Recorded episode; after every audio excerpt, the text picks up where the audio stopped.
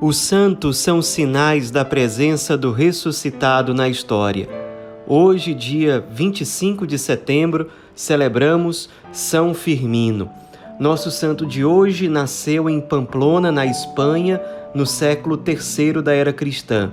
Era de família nobre rica, bastante influente, e é considerado como apóstolo da Gália, região onde hoje fica a França. Não se sabe muita coisa sobre a sua infância, sobre a sua juventude. O que se sabe é que na época em que ele era, digamos assim, um adulto jovem, ele se mudou para Toulouse, na França, chamada antigamente de Gália, e ali em Toulouse ele desenvolveu um ministério muito fecundo de pregação. Ele se tornou um grande pregador, era leigo, mas viajava de lugar para lugar, as pessoas ficavam muito fascinadas com o ardor que ele mostrava na evangelização. Ele conseguia, de fato, numa época em que ali naquela região a grande maioria da população era pagã, ele conseguiu fazer com que muitos se convertessem, muitos aderissem ao cristianismo e acabou sendo um grande ajudante do padre da cidade de Toulouse, que era o padre chamado Honesto. Acontece que quando o padre Honesto faleceu, o povo praticamente o aclamou, aclamou Firmino como o novo bispo do lugar. Não só o novo padre, mas o novo bispo. E aí ele foi ordenado sacerdote, foi sagrado bispo e as perseguições dos pagãos se tornaram muito mais intensas contra ele, porque os pagãos, que eram maioria ali naquela região, era a época do Império Romano, o culto a vários deuses.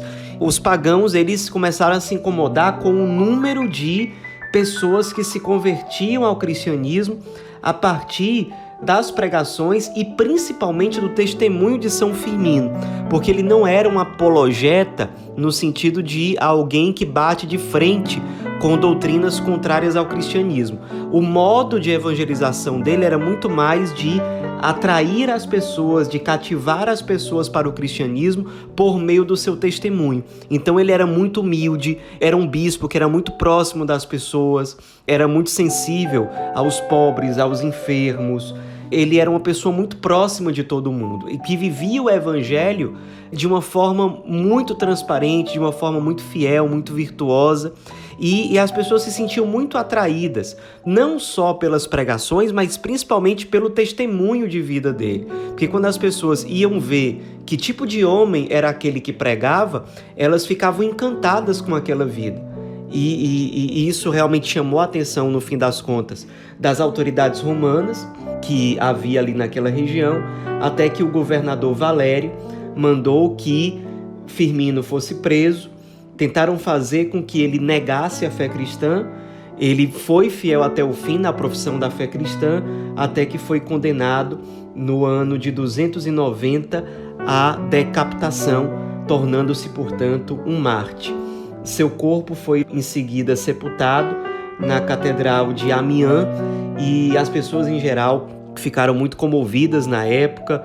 As conversões não pararam, pelo contrário, o testemunho de martírio e os frutos próprios do martírio fizeram, na verdade, crescer o número de cristãos ali na região onde hoje fica a França, de modo que, com justiça, São Firmino é considerado como apóstolo da Gália, hoje França, e é cultuado até hoje muito por franceses e também por espanhóis, tendo em vista que ele nasceu na Espanha.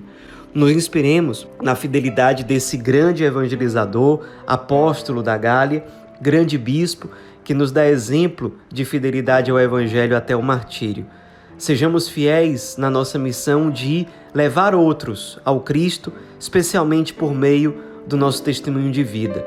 Que haja perfeita comunhão entre aquilo que nós anunciamos pelas nossas palavras com aquilo que nós anunciamos ou precisamos anunciar com a nossa própria vida. São Firmino, rogai por nós.